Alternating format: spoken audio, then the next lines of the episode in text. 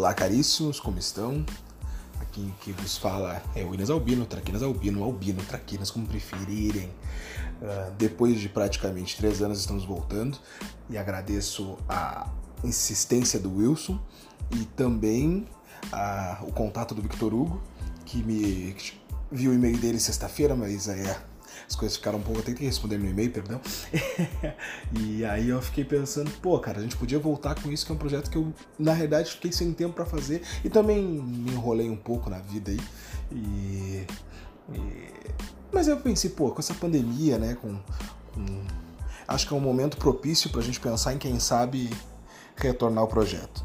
E bem, é isso. Vamos. A ideia, a ideia é essa, a ideia é retornar o projeto, a ideia é manter à frente. Mas sem mais assim, demandas, enrolações e, e, frescuras e desculpas, né, a gente sempre tem que partir de um princípio, né? E quando a gente fala em catequese online, e principalmente lembrando que é para ser mais uma conversa direta, assim, e mais leve, a gente tem que parar e pensar também na questão de tá, mas para quê, né? O que somos, qual, qual é a, a, finalidade, a finalidade do ser, qual é a finalidade do ser humano, qual é a finalidade da criação em si.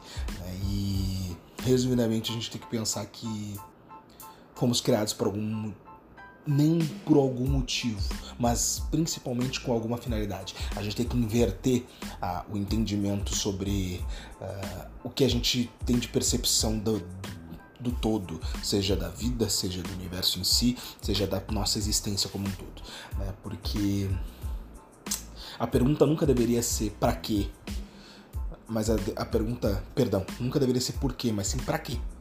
Não é o porquê eu existo, mas a pergunta deveria ser para que eu existo. Qual a minha afinidade como ser? E isso se resume para a maior honra e glória de nosso Senhor. Pronto. Ah, mas calma, calma, calma, calma. Tu tá, tu tá botando um pressuposto como já fosse uma, se fosse uma, uma batida direta e reta e é isso e é dogmático. Sim, fim de papo. É isso e é dogmático. Só que aí que vem a questão do porquê. E aí vem a questão do porquê de toda a criação como um todo. E aí a gente tem que pagar, parar, olhar para a criação e perceber, principalmente olhando Gênesis e, claro, olhando Gênesis com aquela abertura né, de limitação humana, que é uma revelação divina através de um ser limitado, que é o ser humano. Deus se utiliza do ser humano para revelar um algo que é transcendente ao ser. Ou seja, Deus, que é todo-poderoso, infinito em sua plenitude plena e absoluta, usa o homem, que é finito por essência, para explicar uma realidade que transcende, que transcende o homem. Então, o homem recebe essa revelação e tem que, que literalmente adaptar a sua limitação para transcrever uma verdade. Isso é muito pela ação da graça, porque em muito homem transcende a sua possibilidade de, de, de exposição. Ele expõe verdades que praticamente nem ele compreende como um todo, mas toma como verdade porque é o próprio Deus que o entrega, mas também a, a, a, a, a costura humana de apresentar a trama divina de uma forma que outro ser humano também compreenda. E isso é o Gênesis. O que, que estou querendo dizer? Gênesis não é literal. Mas não é por ser literal que ele é totalmente alegórico.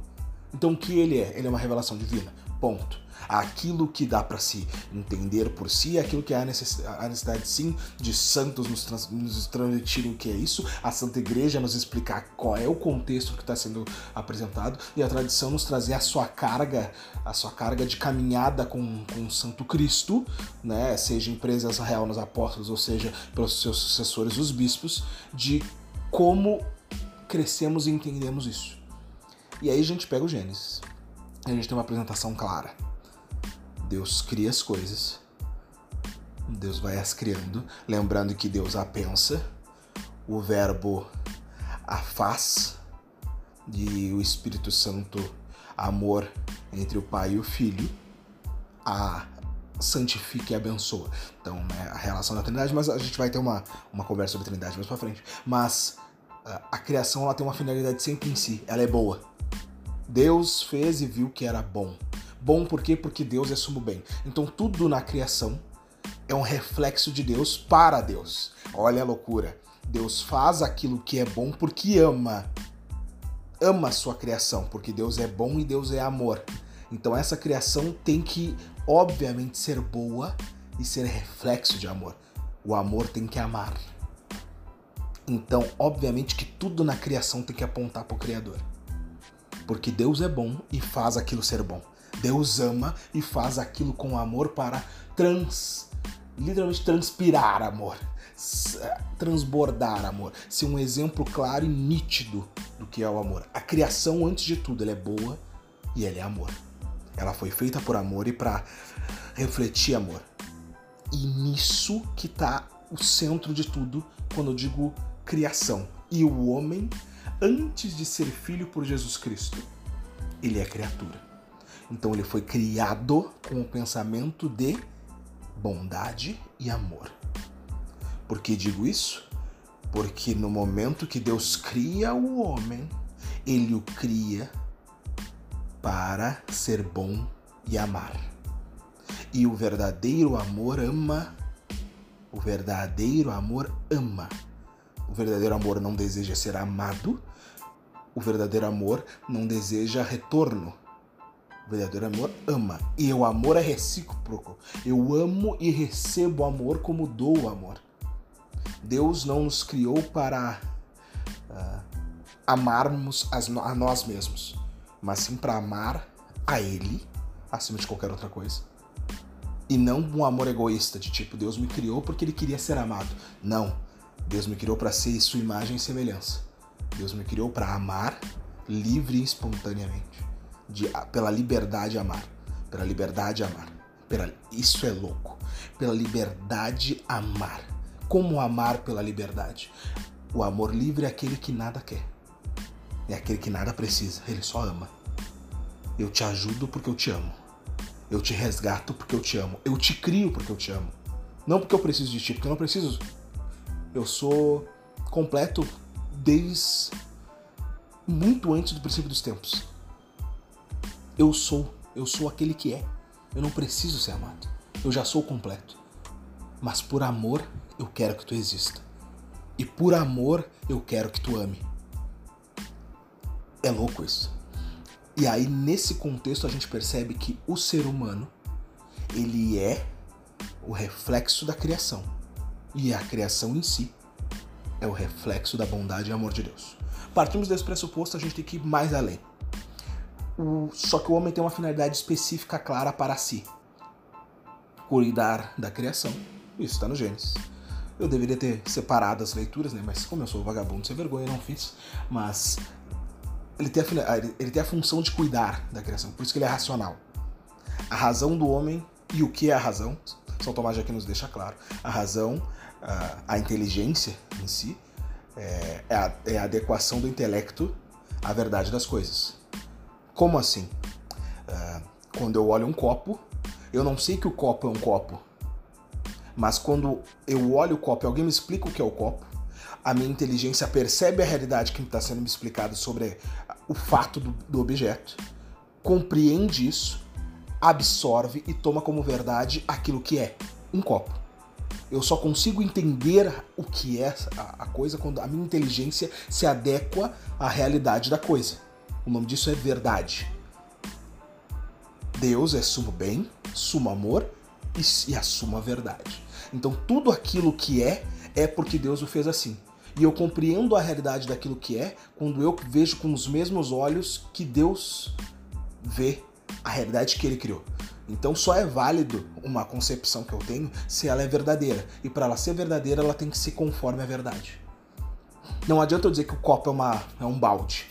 Ah, mas para mim é indiferente, tu tá errado. Porque a tua concepção e a adequação da tua inteligência chegou numa conclusão errada, irracional e principalmente falsa, porque não é verdadeira.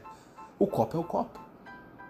E quando tu percebe que o copo é o copo, tu tem uma real visão do que é o copo e da sua finalidade como objeto.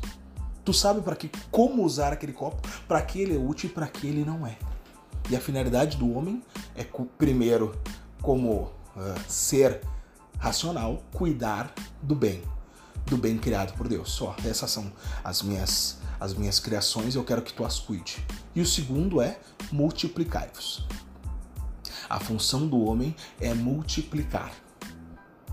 Por quê? Porque o homem tem que criar por amor outros seres que amem como ele ama a Deus, que o fez por amor.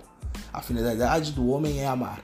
E esse amor se reflete no cuidar da criação, se reflete no cuidar do seu no cuidar da sua, da sua mulher, a, a sua mulher, a mulher cuidar do seu homem e esse amor multiplicar e por amor criar outra vida, que continuará esse ciclo de amor, cuidando daquilo que o cerca e cuidando daqueles que o amam e amando aquele que a tudo deu.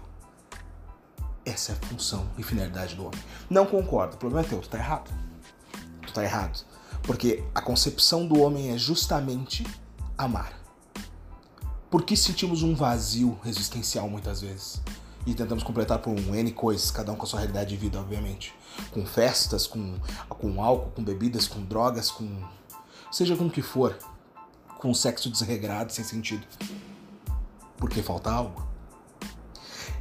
E falta algo porque nós fomos tirados dessa plenitude do amor pleno, onde eu sinto o amor e entrego o amor e sou completo por inteiro, porque o amor transcendente de Deus que vai além do que o homem do que o homem precisa é aquele amor que transborda essa realidade me falta porque eu fui feito para ter essa, esse contato direto ao qual só vou ter no céu com o amor ser preenchido como um todo. Eu sou feito para amar e ser e receber esse amor direto do próprio Deus.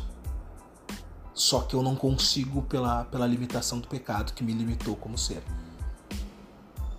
E aí me falta. E aí me.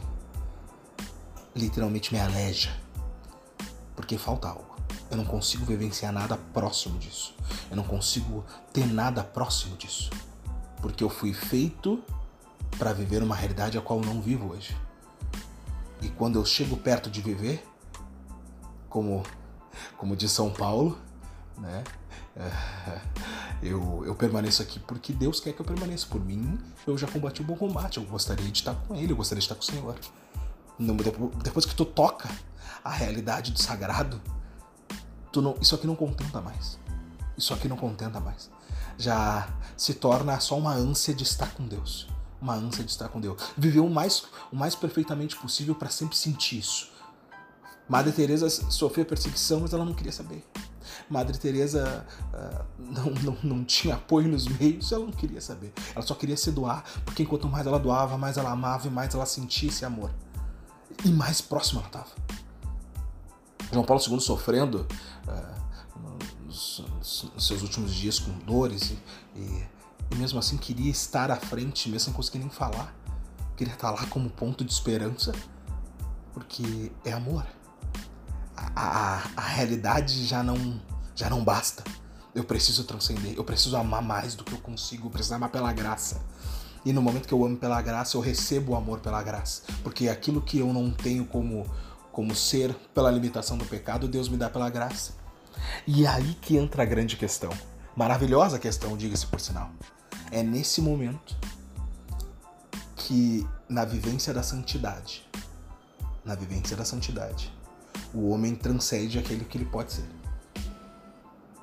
Pela graça, o homem vai além daquilo que ele pode ser, pela realidade do pecado que ele vive.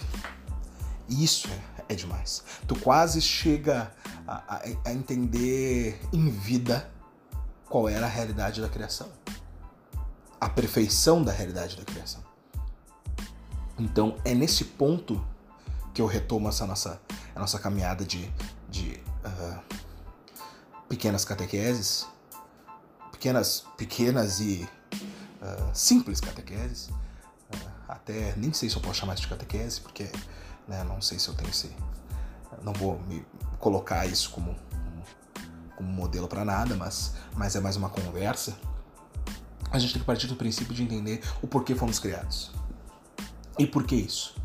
Porque no momento que eu percebo o que eu sou e para que eu sou, para que eu sou, eu consigo entender aquilo que eu necessito. E aí faz sentido eu conversar sobre a realidade da Santíssima Trindade, faz sentido eu conversar sobre a caminhada da salvação, sobre a queda do homem, sobre o resgate pelo Cristo, a realidade futura. Faz sentido a gente falar sobre isso, porque se eu só se a gente só discutir sobre assuntos teológicos e eu não entender. Tá, eu achava sensacional. Eu só tô alimentando o, o meu intelecto, mas não tô alimentando a minha alma, porque a minha alma não sabe o que, que eu faço com isso. Eu não vejo função para isso, porque eu não vejo função para mim. Eu não vejo finalidade em mim. Então, primeiro eu preciso descobrir a minha finalidade. E a minha finalidade como ser e como todo ser criado, como todo homem criado, indiferente de qual realidade ele vive, é amar. Porque pelo amor deixamos de ser escravos. Pelo amor deixamos de ser escravos. Pelo amor de cruz, deixamos de ser escravos do pecado. Pelo amor de Cristo, deixamos de ser escravos da criatura perdida no pecado e nos tornamos filhos salvos pela graça, por amor.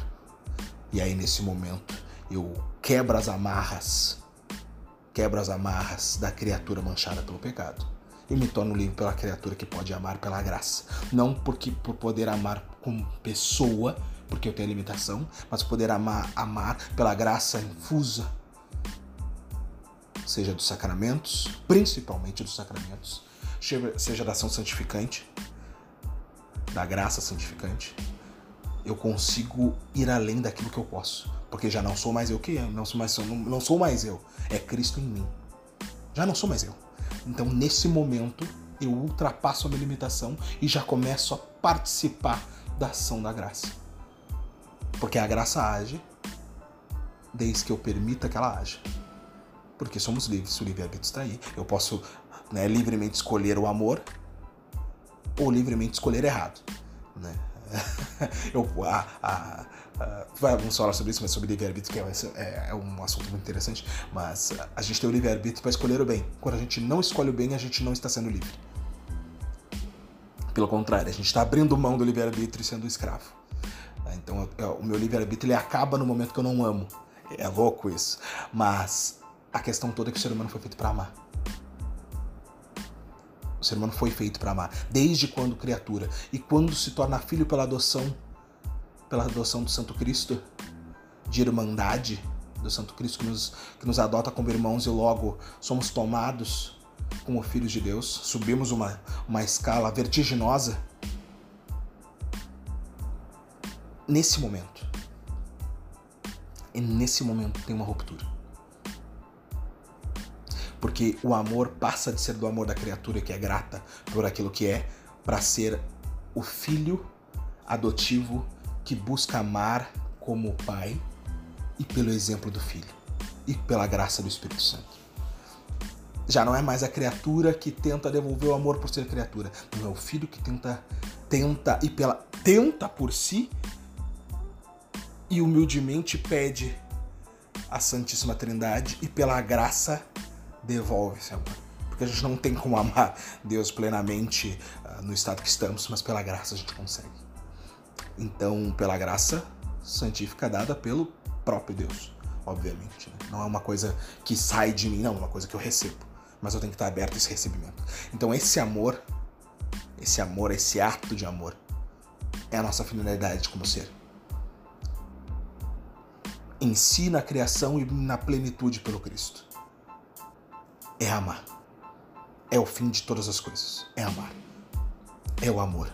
E o amor é o sumo bem e o sumo amor. O exemplo do amor é o sumo amor que é Deus. Então, amar completamente, tanto a mim quanto ao próximo, me leva a amar a Deus. É automático. Porque quando eu quero algo, eu sempre miro a perfeição. E a perfeição é Deus. Se a perfeição do amor é Deus, quando eu amo, quanto mais perfeitamente eu amo, mais próximo eu fico desse Deus porque Deus é amor, como diz São João. Então é, é interessantíssimo essa, essa percepção. Primeiro eu tenho que entender o que somos. O que somos? Criaturas adotadas pelo Cristo que se tornaram filhos. Por amor, misericórdia e graça. Para que somos? Somos para amar. Somos feitos em medida perfeita para o amor. Depois que a gente consegue compreender isso, a gente pode adentrar aos outros temas, porque aí eu vou perceber que cada tema não vai simplesmente ser algo que alimenta o meu intelecto, me deixa um pouco um pouco mais esclarecido sobre situações, minha, minha inteligência compreende, mas a minha alma não cresce. A minha alma não se aproxima mais de Deus. A minha alma não se aproxima mais do entendimento do que é. Eu não me aproximo mais da verdade sobre aquilo que fui criado para ser. Então de nada adianta. Então a primeira coisa que a gente deveria conversar era justamente isso: voltar ao cerne, ao, a, a essência da criação no para que sou. Sou para amar. Espero que tenha sido útil de alguma forma. Coloco, fica à disposição meu e-mail. Uh, novamente agradeço por por terem ouvido, Victor Hugo por ter entrado em contato, te agradeço-te, porque eu já tinha um amigo que estava falando, volta, volta a fazer, coisa aí eu tinha parado de fazer, mas agora que tu uh, entrou em contato, eu disse, cara, vamos parar de vamos parar e criar vergonha na cara, vamos, vamos fazer isso aí, né? Vou tentar fazer isso o mais frequente possível, não sei se toda semana, duas, duas semanas, uma vez por mês, não sei ainda, mas uh, vou tentar fazer isso mais seguido, mas eu não vou abandonar o projeto. Pode demorar um pouquinho, porque eu sou enrolado mesmo, mas uh, vamos fazer isso aí. Um forte abraço, rezem por mim, um beijo, que Deus abençoe a todos nós, abençoe as nossas necessidades, abençoe aqueles que estão enfermos. Uh, está sendo gravado em época de pandemia, que Deus tenha misericórdia de nós e de todos aqueles que necessitam da sua graça, da sua bênção e principalmente que a gente tenha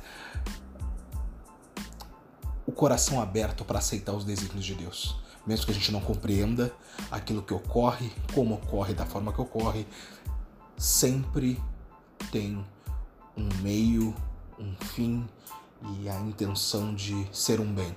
Há um bem, há um bem de alguma forma, de algum modo. Às vezes a gente não consegue compreender, mas sempre há um bem porque Deus é amor. Até do mal Deus tira um bem. Então a gente tem que estar aberto aos desígnios de Deus porque algo há.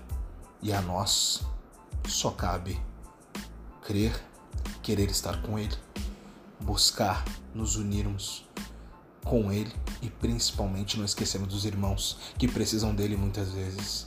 A única forma e jeito que eles têm de ter isso é justamente por nós. Então que sejamos outra outra outro Cristo na vida do outro, que sejamos esse amor permanente de Deus que se manifesta na nossa vida e às vezes a gente não percebe na vida do outro. Fiquem com Deus, estamos juntos e até a próxima.